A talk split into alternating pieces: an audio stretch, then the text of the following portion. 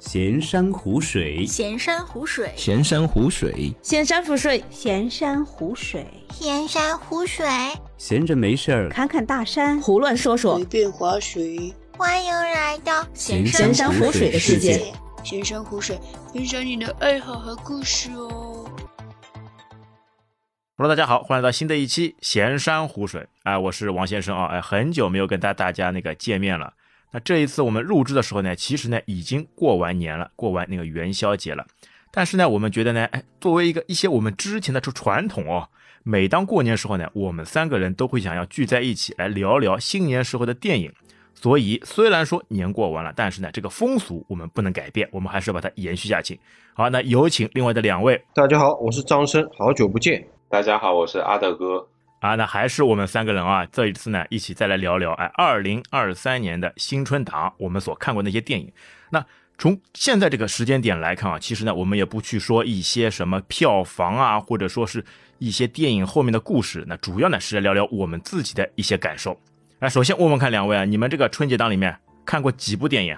呃，那么我先说，我看了三部，我就按照顺序来说啊。第一部看的是《熊出没大电影》，主要是陪小孩看的。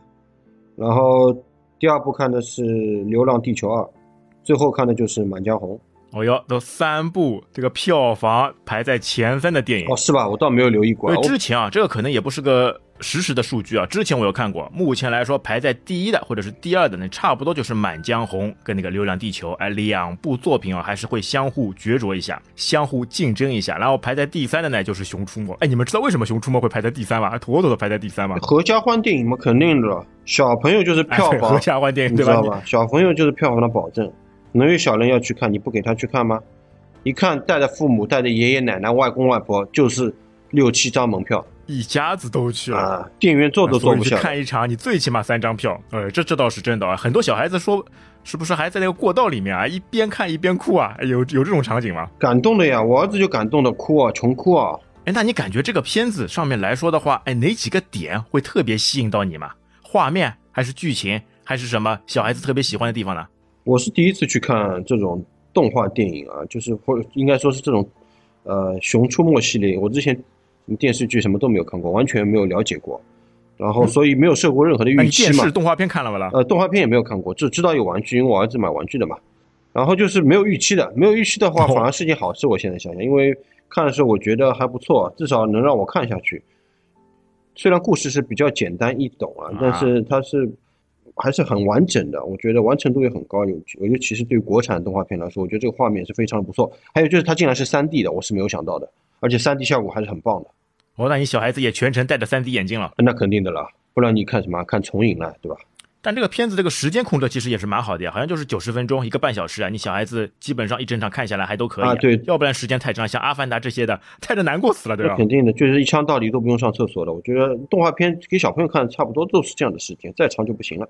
啊，今年的春节档的电影时间都蛮长的，是吧？聊到这个话题，就是今年的春节档的电影，特别是像《满江红》《流浪地球二》，《流浪地球二》快要接近三个小时了吧，《满江红》也是两个半小时左右的一个时长，哎呦，你和《阿凡达》对吧？这个天花板来说的话，也都比较接近了差不。差的呀，《阿凡达》们也差不多三个小时。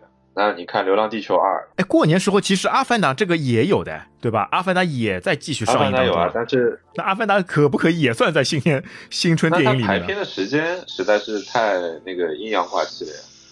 像《阿凡达》，我看一些热门场次基本上都拍不到的，都是一些什么。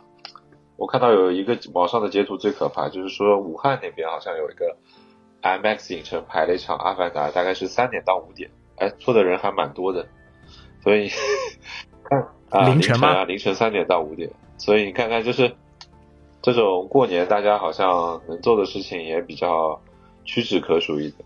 看电影真的是一你《阿凡达本身就不是贺岁片，历年来贺岁片都是国产片，没有国外片来帮你贺岁的。《阿凡达》延期，它的那个就是上映时间拉长了，它是整个春节是空出来的，然后春节过了以后，它才重新放，一直放到情人节。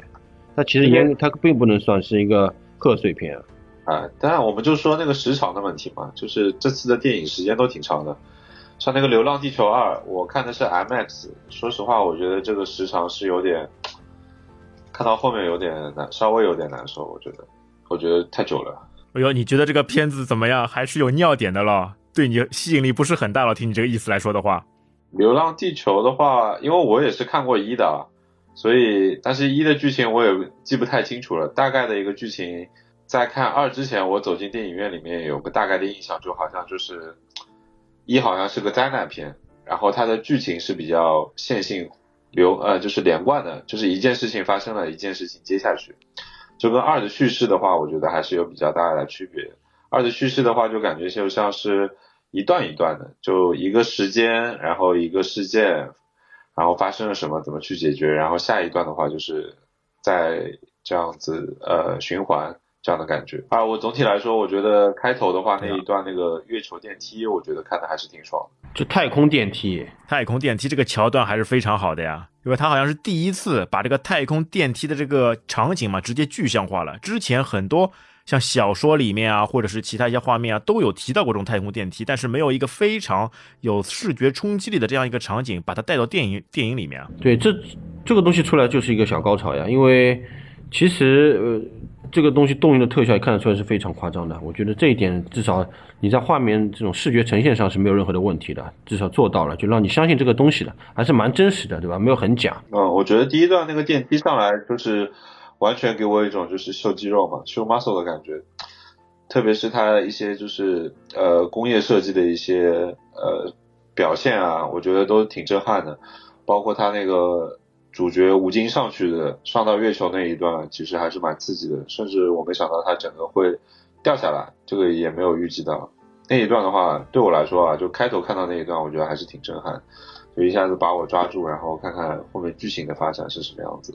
哎，你们觉得《流浪地球二》跟《流浪地球一》比起来，哎，这个是有突破、有进步，还是比较一般呐、啊，我觉得啊，我觉得就是一就是完全在讲一个很完整的去讲好了一个故事，然后二看下来，我感觉它整个片子的制作啊什么的规模肯定都是大很多很多，包括它也放了很多，因为这个片子可能不是仅仅聚焦在一个国家或者几个人，它肯定在讲一个人类生存的话题嘛，所以它在规模上大了很多，而且我觉得它的野心也挺大的。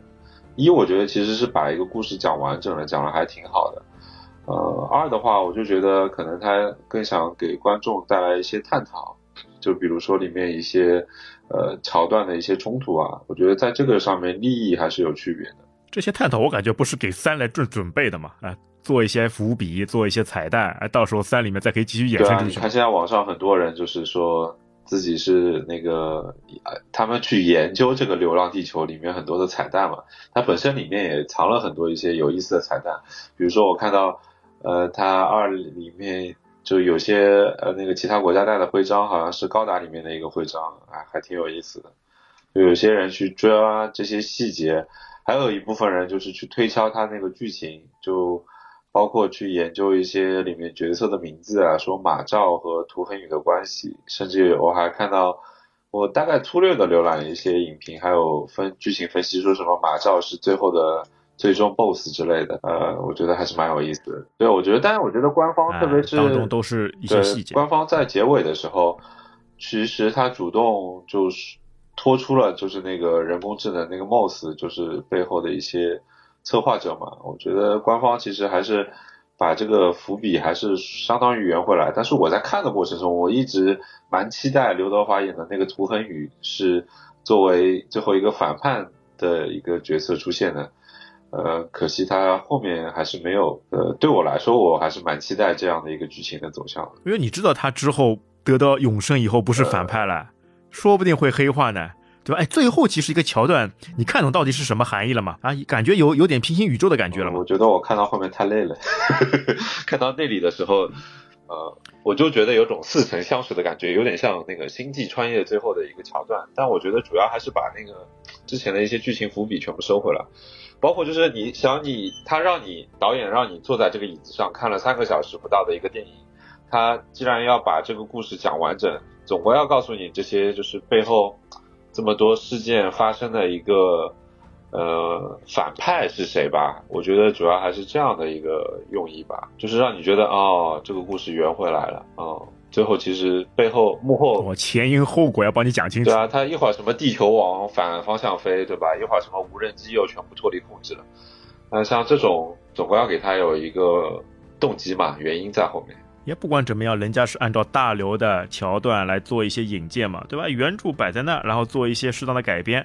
然后脑洞大开，把这些画面直接具象化。哎，郭帆他们这个工作室的人还是非常厉害的。而且主要我觉得《流浪地球二》呢，那个钱有了，金钱到位了。第一部时候他们基本上来说就没钱了，对吧？演员这个工资什么的都发不出来啊，所有的钱都用在特效上面了。哎，第一部大火以后，第二部开始有钱了，那可以做些投资，顺便把刘德华也给请来了。是的，我看到就是中间的部分看，特别是因为我去那个上海上海的环映看的嘛，其实环映的观影。观影体验是很好的，我觉得我看的这我选择这个 MS 版本是比较好的一个版本，去感受这个《流浪地球》，特别是它一些科幻设定带来的冲击。就很多时候，它 MX 的话是有那个 MX 全画幅的，在中间那一段就是月球上面，他们那个涂恒宇和马照在上面作业的那一段，那有几个这样的一个场景，我觉得还是看上去挺舒服的。比如说给月球一个。完整的全貌啊，那时候都是打开了那个 IMAX 的全画幅啊，那个相当震撼。所以你看得出他郭帆这个导演团队，至少他们在设定和表达科幻元素这一块，或者说什么特效制作、工业设计这里做的真的是可以说是下了血本，至少是下了很多功夫吧。而且我也之前有听那个他们是在机核上去跟机核的人做了一期播客，聊这个一些背后的设定，他们有讲到。他们是在做设定的时候，是跟中科院的一些科学家去研究了，大概有七十万字的一个。对啊，请了很多顾问嘛，硬科幻呀，都是有理可据的科幻。所以就是可能这些从文字先进行一个严谨的设定，然后再到找到一个比较靠谱和真的做的很好的一些特效公司，最后呈现出来的这些科幻元素，我觉得真的是挺吸引人眼球的。我也觉得，为什么就是大家都会觉得啊，可能《满江红》这样的电影其实也是讲一个中国故事、中国元素，但是呃，可能在春节档上面，大家就会内心会更偏袒《流浪地球》多一点。很多人都说它就是代表了中国的科幻嘛，那说什么中国科幻终于站起来了。以前可能有只有大刘写书，现在真的有人可以跟欧美来叫板了。对对对，我觉得他那个科幻制作真的是工业设计、CG 啊，真的。没有没有什么可以挑剔的，我觉得做的还是相当好的，是吧，张生啊？你评价评价呢？啊，你不是号称电影看了很多的吗？电影发烧友，漫威爱好者，怎么说？你觉得他这次特效做怎么样？不错的，不错的，至少这个从体量上来说，这个最明显的就是肯定是比一好的。但是我个人觉得，第一给我的震撼肯定是比二大的，因为我看完一以后，很快的就再去看了第二遍嘛，就可见。我当时有有被惊艳到了，因为之前从来没有见过国产片可以拍成这个样子。然后二的话就期望设的是比较高一些的，而且二的演员更多，角色也是更多一点啊。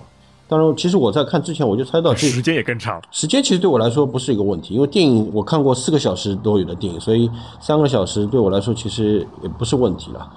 然后就是他这次其实角色会更多啊，更复复杂一些啊。我在看之前，其实我有我有知道，它多数是讲的是前传，因为吴京再回来的话，肯定是讲前传的故事嘛。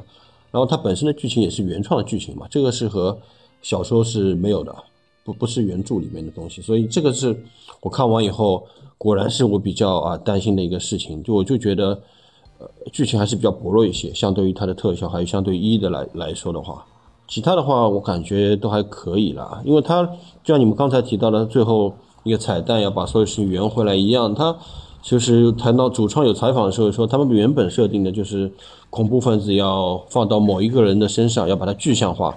但是其实如果你要变成某一个人、某一个组织的话，那你要对这个人或这个组织的背景要更花，就是花更多的篇幅去拍摄，就是成本更高，时间也更高。那现在这个时长肯定是不够，甚至要到四个小时，甚至五个小时。所以他们就很简单的就直接归类到最后的一个人工智能上面了，就这样子的。这也是一种考量嘛，要不然就变成网剧一样的了，时长可以无限放大，但是这种起不到这种电影的这种效果我。觉得就是说实话，这个两个多小时的这个《流浪地球啊》，有很多，我觉得特别是看到中间那一段，我觉得其实是蛮那个的。我觉得有点有些东西，如果是是不是就是导演可以去精简一下？既然我觉得他当中给涂恒宇那一段，我觉得留了很多这种可疑或者伏笔。在里面，我老是觉得我在电影院看的时候，我觉得刘德华他妈的肯定是个坏人。我不知道为什么有这样的感受。我有我有不同意见，我有反对意见。我觉得他每一个细节里面，每一个铺垫里面，每一个画面里面都是有非常深层次的含义啊。他等于是把人性一层一层给递进嘛。你想想涂恒宇，他为什么会变成这样？那还不是因为喜欢女儿，但是这种感情没有办法一下子完全宣泄出去，因为自自己的责任感。这是通过在每一场戏里面一点一点的一些因素的影响，才逐渐变成后面这样的一个情况嘛。但是这个其实是很明显的，不，我觉得他这个人人物的描写或者是这个画像，其实非常明显的这个人物的设定，他就是一个普通的科学家，然后给他加上了一个事故以后家庭的这个悲剧，给他丰富了这个角色。但是这个对我来说啊，至少对我来说没有什么太大的吸引力。像这种有悲剧色彩的，或者说是男二号也好啊，他也不算男一号吧，对吧？他这种男偏男主角的这种主要人物的话，其实并不怎么吸引我，因为并除此之外没有什么太大量太大量。你也知道，其实就是故意去丰富这个角色的一些层次，然后从最开始到后面的一个变化，让你去接受他的这样一个转变嘛。当然也会就像阿达古港多，他会有一些误导给你，给到他好像是有一个黑暗面在那边的。但是，然后你再怎么想，实际点考虑，它是一个贺岁档的电影，我觉得不会拍到很黑暗的，尤其是在这种背景下面，我觉得。所以，呃，他没有做了做到极致，有些地方他其实可以做挖的更多一些，但他还是呃点到为止，有些地方还是点到为止，还是求一个大团圆的结局嘛，因为本身也是这样子嘛。这部电影整整体来说还是非常不错嘛。那第一部开创了中国科幻题材的先河，那么第二部在这个基础之上，技术方面、知识累加方面就更加可以发展嘛，对吧？之前也请了很多的科学家，而且他们里面的一些装备、一些机器人，那个门型机器人。对吧？哎，它这个东西不是 CG 做的，就是真实的，人家实业公司里面、直接拿真实的机器人出来来实景拍摄。实物呀，都是实物呀，对的，没错。对啊，包括那个 MOS 机器人，哎，都是有这方面的，直接是实景拍摄。你想想看，现在中国的发展已经如此巨大，对多么不容易的。它这个特特效毋庸置疑的，没有问题的，我觉得绝对是目前国内的天花板了，我觉得没有问题的。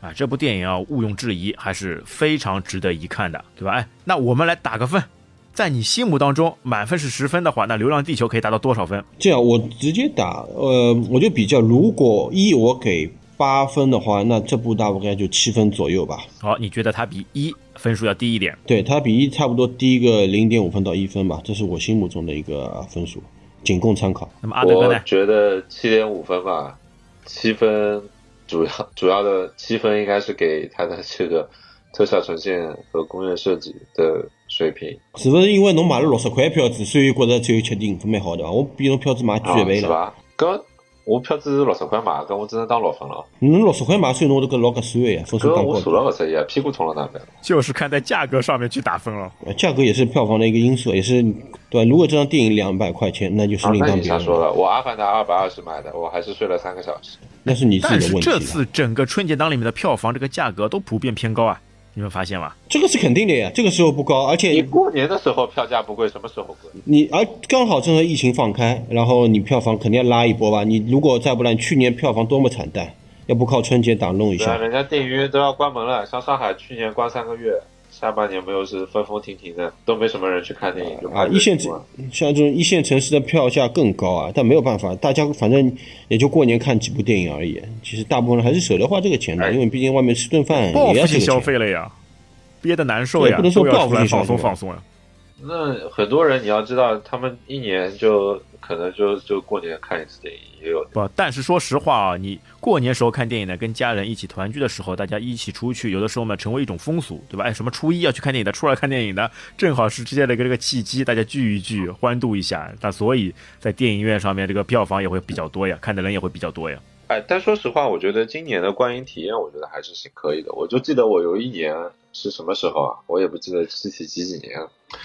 去看一个那个功夫熊猫，哎呦，全都是小朋友，这个吵得我都看不好电影。但今年我去看，无论是看那个《满江红》还是《流浪地球》，也没有遇到一些什么不文明观影的人，什么踢你椅子啊，不停的玩手机啊，这哦哟，你好嘞，你《满江红》有多少小孩子看得懂的啦？啊，老毛子，我们国师拍的东西还是很有深意的了。好，那么我们来，接下来就来说说《满江红》了。就是张艺谋的风格呀，一看就是张艺谋的风格。从这个片头一跳出来以后，我就这个画面啊、镜头的切换，还有整个，尤其是我后面提到他这个整个用了那个戏曲，好像是渔啊、渔具啊，就那个敲锣打鼓，对吧？咚咚咚啊，然后带着电音风格的豫剧，而而且和剧情非常的呃契合，就这个踩点踩得很准的，就包括你啊。整个剧情的跌宕起伏、各种高潮啊，还有转折和这个戏剧配音的非常好，因为好像是韩红的团队创作的嘛，我后面去了解一下，我觉得还不错，挺上头的。而且你看到他们大部分的就是一个正面的镜头，他们就是三个人从这个门门洞里面走出来，这叫西西的走廊里面，很多镜头都是这样的一个视角拍出来的，我觉得还挺有意思的。哎，其实我就没搞懂哎，他为什么这么多会有这种走路冲进的镜头呢？有的时候我觉得感觉有点突兀。你虽然说他是在场景当中转换。对吧？承上启下，但有没有觉得这个镜头会过多啊？我觉得挺好的。我觉得没有，因为他们都都是有目都是有目的性的，因为他们都是要去，因为这本身就是一个案子嘛，破案悬疑故事嘛。他们每一次这几个人走都是有一个目的性，去哪里去哪里去哪里，就是一块一块一块的故事。我觉得这个不错，挺有意思的，而且没有觉得重复性很高啊。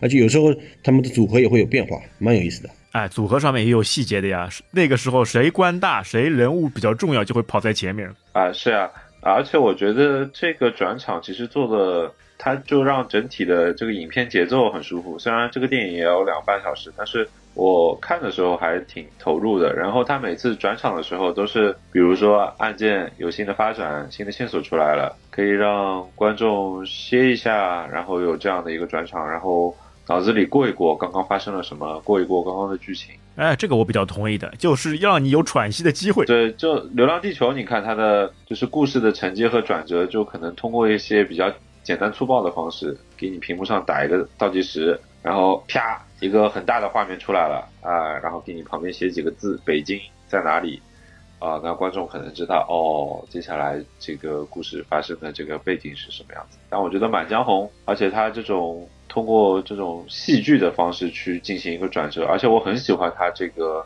呃俯拍的这样的一个镜头。我觉得他们当时拍这个电影就是在那个太原山西那一块找的这样的一个古建筑拍的，而且我们在电影里看到的一些夜晚的场景也确实就是深更半夜开拍的。所以，而且我觉得颜色也调得很舒服，特别是夜晚的颜色。因为这个电影我是在普通电影院看的，也看了。挺爽的，哎，张艺谋还是非常喜欢这种大宅深院里面的这种感觉，对吧？他之前的那个大红灯笼高高挂，哎，当中也是有类似的这样一些，就比较窄的这些巷子当中的一些场景嘛。对啊，就是这种场景，你一看就知道，哦，这他妈是张艺谋，就是你能最直观的感受到他在就是摄影摄像这一方面的一些自己的审美或者取景。对，哎，所以说《满江红》的这个票房啊也是非常厉害的呀。但是。我不知道为什么很多人喷啊喷，你去看啊，他就是喷的剧情啊，喷这种就是很多，包括就尤其是后面结尾那一段啊，很多人说剧情很稀碎，还有就是，但是我我个人觉得，至少对我来说是蛮有吸引力的。这个悬疑一直到最后，而且它后面有好几个反转，我以为反转，它还在反转，是但是你会感觉可能有点刻意啊，但是我觉得反转还蛮蛮合理的，尤其是。就是几个演员的表演都非常的棒，没有想到这几个演员演的这么好啊！对，但我觉得有几个反转，个人觉得呃不是特别感兴趣。就是一个就是那个沈腾走进去找他那个老婆嘛那一段，我就觉得，特别是沈腾可能在电影初期的时候，大概演了三四十分钟吧，就向观众揭露了他的身份嘛，这点我是真的没有想到的。就是从他接入身份开始，但观众的视角就，我觉得以一个观众视角来说的话，你就比较难选了。你可能就是有有有一个视角就是易烊千玺那个视角，有一个视角就是沈腾的视角。但你会就是看的时候，你要去想这个东西会发接下来发生什么。我觉得还是，但这种也是一种层层递进的一种效果呀。那万一一下子到最后的时候再来跳出的话，一下子会觉得突兀啊。哎，之前的一些关联你要去回想，那就可能会跳出整部观影的这个体验了。它一点点抽丝剥茧的剥开，那反而会让这个剧情嘛会更加深入，但是我觉得更加沉浸式的体验。刚开始的那一段时间，就是比如说他给你一个刚影片刚开的时候，给你一个交代，就是说现在发生了一个杀人案，就是我是被他整个剧情带着走的。但是沈腾一旦交出他自己的身份呢，我就会想，这个人说这句话的动机，他是不是有其他的目的？知道吗？就是本身我是作为一个观众很 enjoy 被导演一直推推推推着走，但是可能我看到后面看到沈腾的出来的时候，暴露他自己身份的时候，我就可能我自己会带入作为一个侦探的角色，在想这个整个故事接下来的这样的一个结构或者发展是什么样的，或者沈腾他跟这个人说了这些话，这个人到底是好人还是坏人，就没有那种一开始被推着走的感受了，你知道吧？那你不能一直一直要无脑的，所以你也要动脑筋的，那不就是给你机会来动脑子了吗？让你做一回小侦探，不让你过睡着吗要动？脑筋了，这都吃饱饭了，没事做了，晚上那看着看着要睡着了，还动脑筋。那就是你的心理素质的问题了。哎而且你像整部电影两个多小时，它对应的就是让你有沉浸式自己来破案的体验嘛，对吧？他说，哎，一个小时里面啊、一个时辰里面要破案，对吧？一个时辰嘛，对应的就是现实当中两个小时呀，就是整场电影去掉开头跟结尾当中的一些其他一些桥段，整个就是按照这个时间顺序来走的嘛。对，那你这样说的话，我就明白，就是张艺谋其实就是希望你看的人就作为一个，就有点像你再去玩一个什么剧本杀之类的，你玩两个就告诉你要玩两个小时，你就要破案，但其实他很聪明的是，他一直在给你看到结局的时候，告诉你这不是一个结局。我觉得，然后再超通过超出你预期的方式，而且还有这些很棒的演员，我觉得雷佳音最后那一段真的是太赞了，就是他他在那里就是愤慨激昂，在背《满江红》的时候，我其实一开始我觉得这什么情况？他不是那个秦桧嘛？为什么会这样背？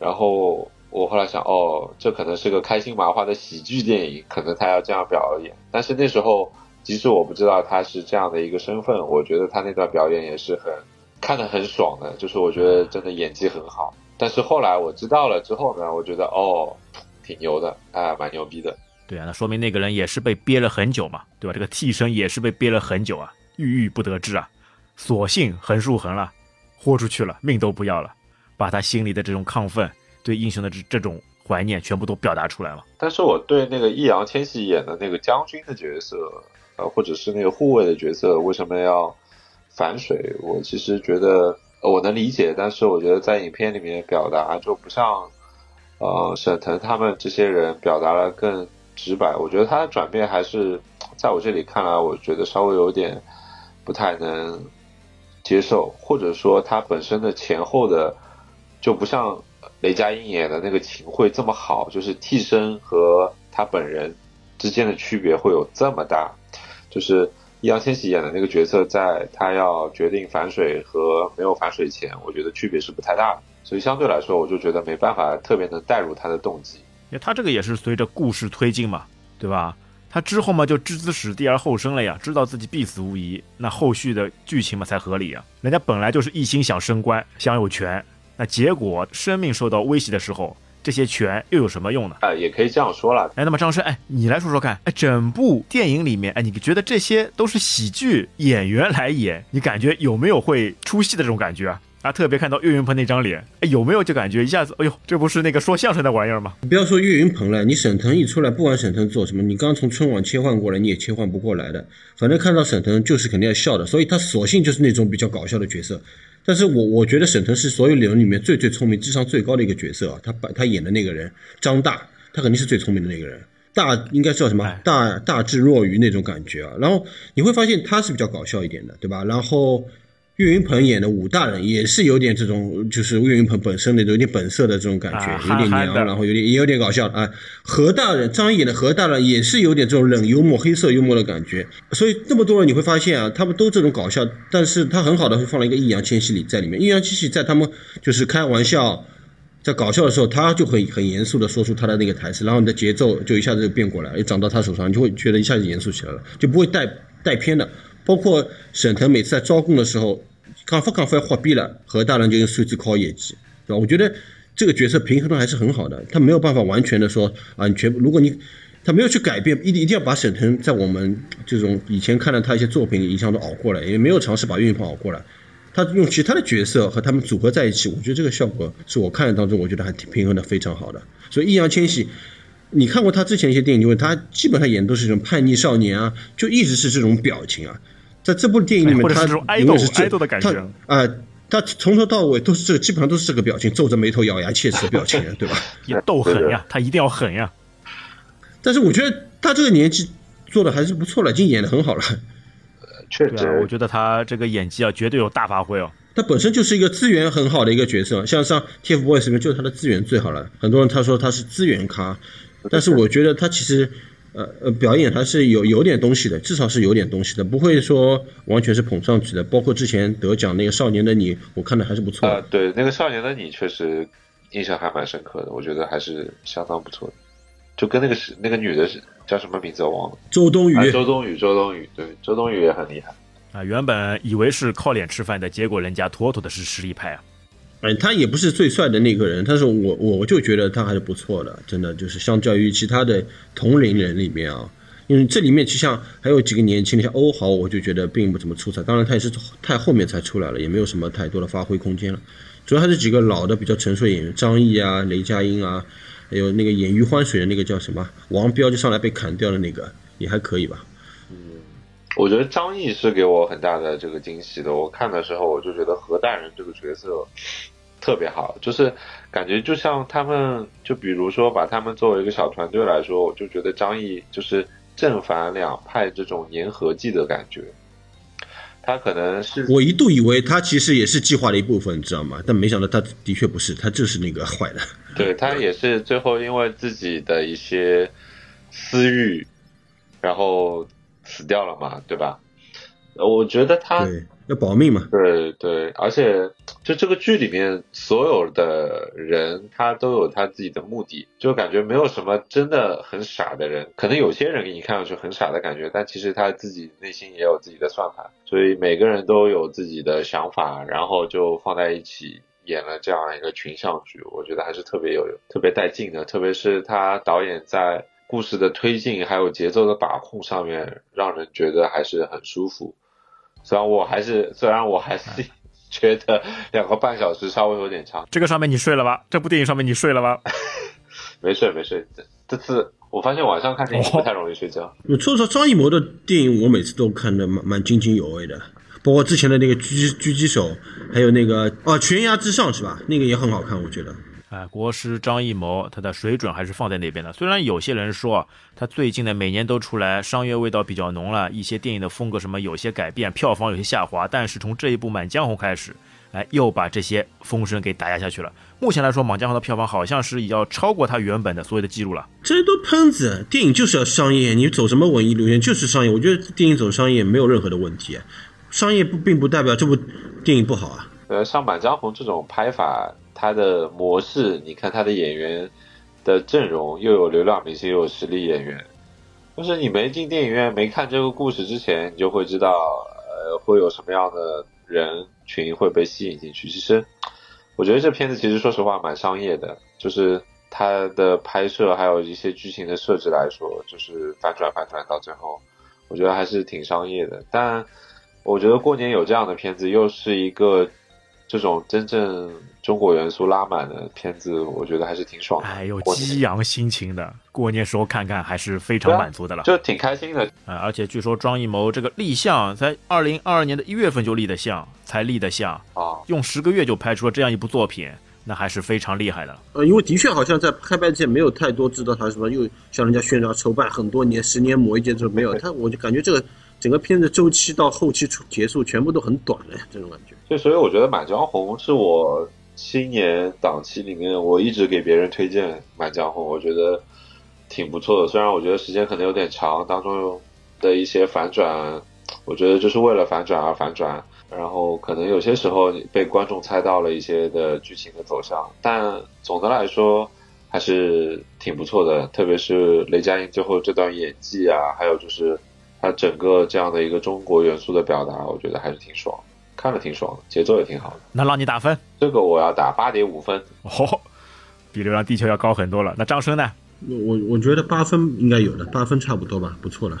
因为我觉得今年啊，说实话，今年这一年的贺岁片，虽然我们目前聊了两部、三部，但是整个一共几部啊？五部、六部啊，呃我觉得水准都是挺高的。共原本说是七部，后面就变成六部了。呃，乒乓有一部乒延期乒乓撤档乒乓？撤档，就这几部其实综合水准和历年比起来，绝对是上上乘的。我我我我我是这么认为的，没有特别雷的片子，还不错的。其实，哎，毕竟大家都忍了一年了嘛。其实我我我本来在过年之前，我想等贺档全部看的，但时间是没有时间，只看了两部。我本来想把那个深海也看掉，污蔑也看掉，但后来又拖拖到现在，就一直没有机会去看了。深海其实感觉还不错。深海你看了吧？啊，阿大哥，你深海看了吗深？海我没有看，他没看，我看了那个预告片，我感觉我在看《满江红》之前看了这个深海的预告片，我也是网上无意之间瞄到一眼，说有人说深海这个电影在电影院里面看会头晕，因为他说它的色彩太饱满了，还是怎么样？呀，他利用了那个粒子水墨技术，这个新的技术啊，在动画片里面首屈一指的。对他们说对？你像用画宣画、画国画的感觉来制作这个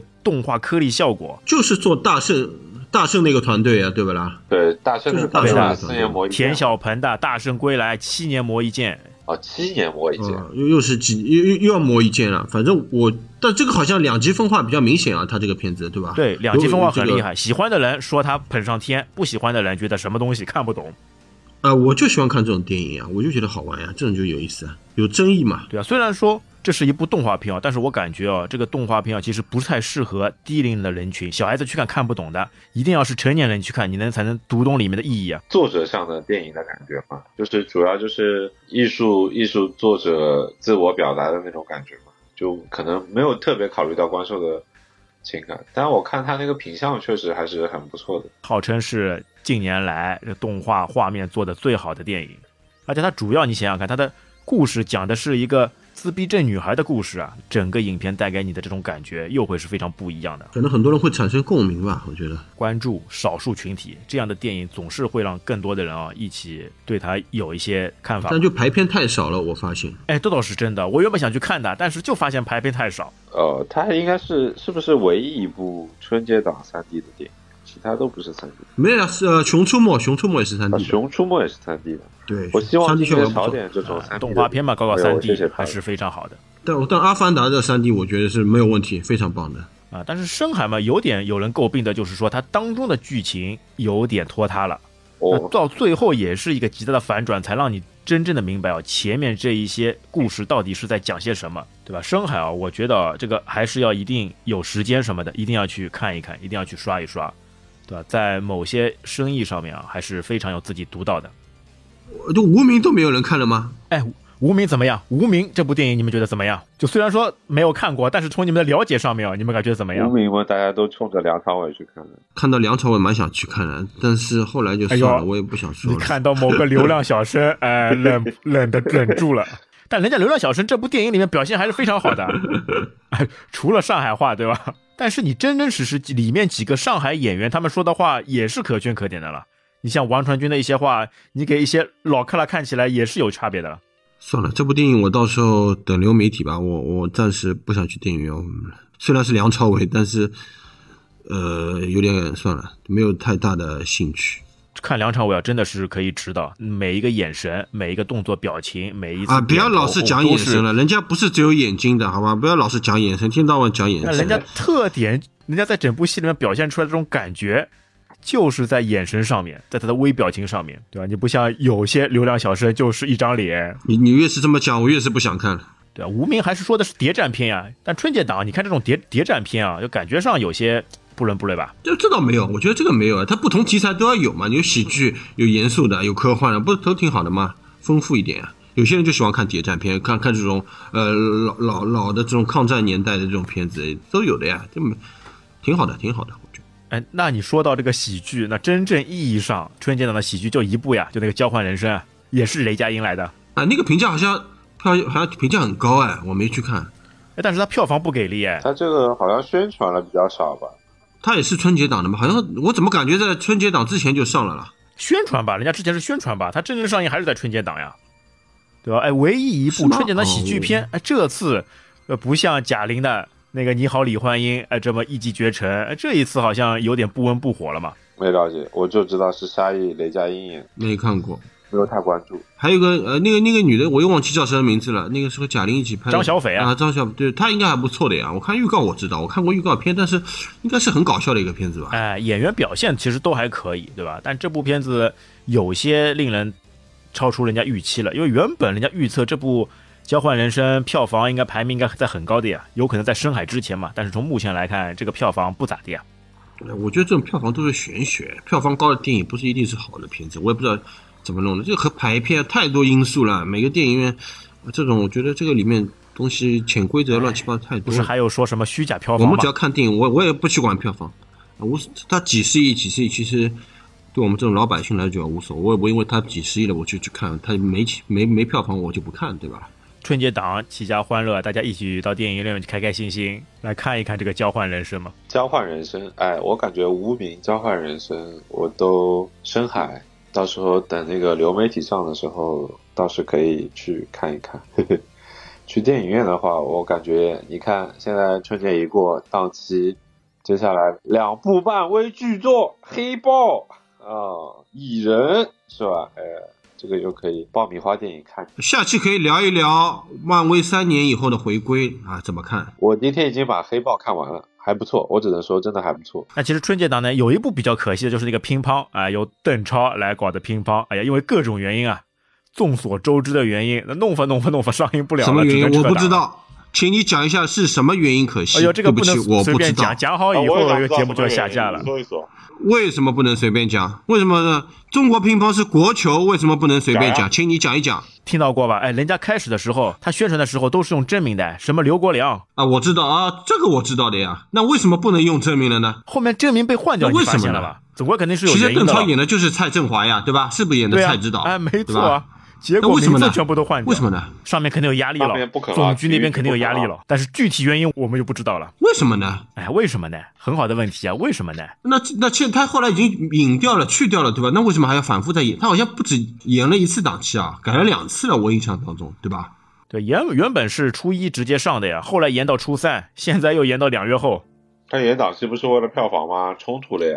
他初二上映，那谁去看了？初一的，人家大爷爷就开始看了。我觉得这个票房应该不会比无名差的。那不是的好吧？人家公告的时候自己说了，说了，啊对啊你那个宣传运营的失策哎，肯定还是压力方面的原因，要不然就算票房不好，也是春节档，对吧？基数放在那里，怎么会那肯定？是这样。如果他上的话，我估计也跟这种交换人生的票房差不多吧。他可能是希望，我觉得如果站在片方的角度，就是看到，哦呦，春节档期这么好，电影市场又复苏了，那我们现在不跟这个口碑最好、市面上最热门的两款产品《流浪地球》《满江红》竞争了，那我们等他们热度降了，然后又放出来，哎，国产力作是吧？大家支持一下我们，那我觉得也是一个很符合逻辑的。但是应该春节档就是应该放春节档，就是多一个选择。我觉得你过了春节，真的就我觉得这个票房肯定到时候看惨不忍睹。哎，而且说的这个是中国的拼搏精神，对吧？这么好的时机，哎，结果撤档还是蛮可惜的，对吧？这有很多人看过点映的人来说，你除了邓超 有点出戏之外，其实这部片子还是挺不错的了，还是有很多可以可圈可点的地方了。不过这个东西我看看啊，虽然我完全没怎么了解啊，看看样子有点像那个之前讲新东方的那个中国合伙人，有点那种感觉没有，那不说像中国女排啊，是吗？中国女排我也没看，中国女排我也没看啊，但中国女排没有改名呀，没有没有改名，你们都在的。郎郎平就郎平，对，巩俐演的就是郎平啊，对吧？好吧，我们也洋洋洒洒说了这么多部春节档的电影，其实呢，也就是抒发一下自己的这种感觉。呃，包括像现在电影后续知道还有很多精彩的片子，包括像漫威马上就要复苏了，所以今年肯肯肯定是有更多的电影，今年肯定是好的，今年很多会有很多很多的引进的片子，就比七龙珠啊，马上四月份哎是新海诚那个片子是蛮铃芽也多的，是动是才来画片。，你看疫情差不多十二月底的时候，什么海贼王啊，还有什么海贼王，还有什么啊龙珠，呃，今今天引进大片肯定是放开了，终于放开，反正这个是好事，有电影看肯定是好事，不像去年对吧？至少疫情结束，暂时的缓解以后，我觉得这个电影院肯定要是要开放的，不然呃少了一个乐趣了。我觉得电影还是非常重要的一个娱乐方式吧。那你们对现在的网剧又怎么看呢？对吧？两部大火的网剧这不冲突的呀。网剧是网剧，电影是电影。网剧我现在两部大火的我都在看呀，啊，《三体》跟《狂飙》啊，都非常好的，都非常好，我觉得都是很有水准的，都很精良的。对了，感觉今年刘慈欣的 IP 这个大 IP 还是很厉害的，前有《流浪地球》，后有《三体》。他老早就可以做这些事情，他他因为他的小说很早很早很早之前的事情了，但是也是这几年开始慢慢的火起来的。哎呀，你想要拍出来，这不是一般人能拍得出来的。对，是这样子的，因为像一第一部就拍了很不容易，第二部的体量无法想象，不知道能不能拍出来。然后他们不是说了吗？我整个第一季的成本就和我 Netflix 要出的三。三体第一集的成本是一样的啊？Netflix 这么有钱的？不是，但是 Netflix 你你你看看这些演员，我觉得很难带入的啦。其实，呃，黑人那个什么是黑？哪个是黑人来着的？呃，你千万不要牵扯到啊敏感的话题。我们是全世界人民一家亲，你别这有什么美感的啦？刚刚黑豹都讲了那个豹呀，这个和种族没有关系，对吧？好吧，那最后。你们用一句话来总结一下，哎，整个春节档的电影带给你是什么样的一种体验呢？久违的感觉回来了，电影的感觉，电影带来的快感终于回来了。那么阿德哥呢？我觉得，呃，娱乐性拉满，看的还是挺开心的，图一乐。哎，电影嘛，还主要呢还是给人的一种精神上的一种寄托，然后心灵上的一种放松。在春节档期间呢，这几部电影呢都非常好诠释了这样一种意境，所以。对吧？哎，旧的已经过去，新的完整呈现。那我们希望呢，后面的日子呢会越来越好，电影呢也会越来越精彩，好吧？那本期节目就到这边，感谢大家收听，我们下期再会，拜拜，拜拜。感谢您收听本期节目。如果您觉得节目对您有帮助，欢迎点赞、留言、转发，让更多的朋友知道我们这档节目。如果您对节目有任何的建议和想法，也请在评论区中留言，我们会虚心接受，积极改进。您可以在各大主流平台上对我们的节目进行订阅和好评。如果您也想成为嘉宾来参加我们的节目，欢迎查看我们在 Show Notes 上的微信公众号。您的支持是我们最大的前进动力。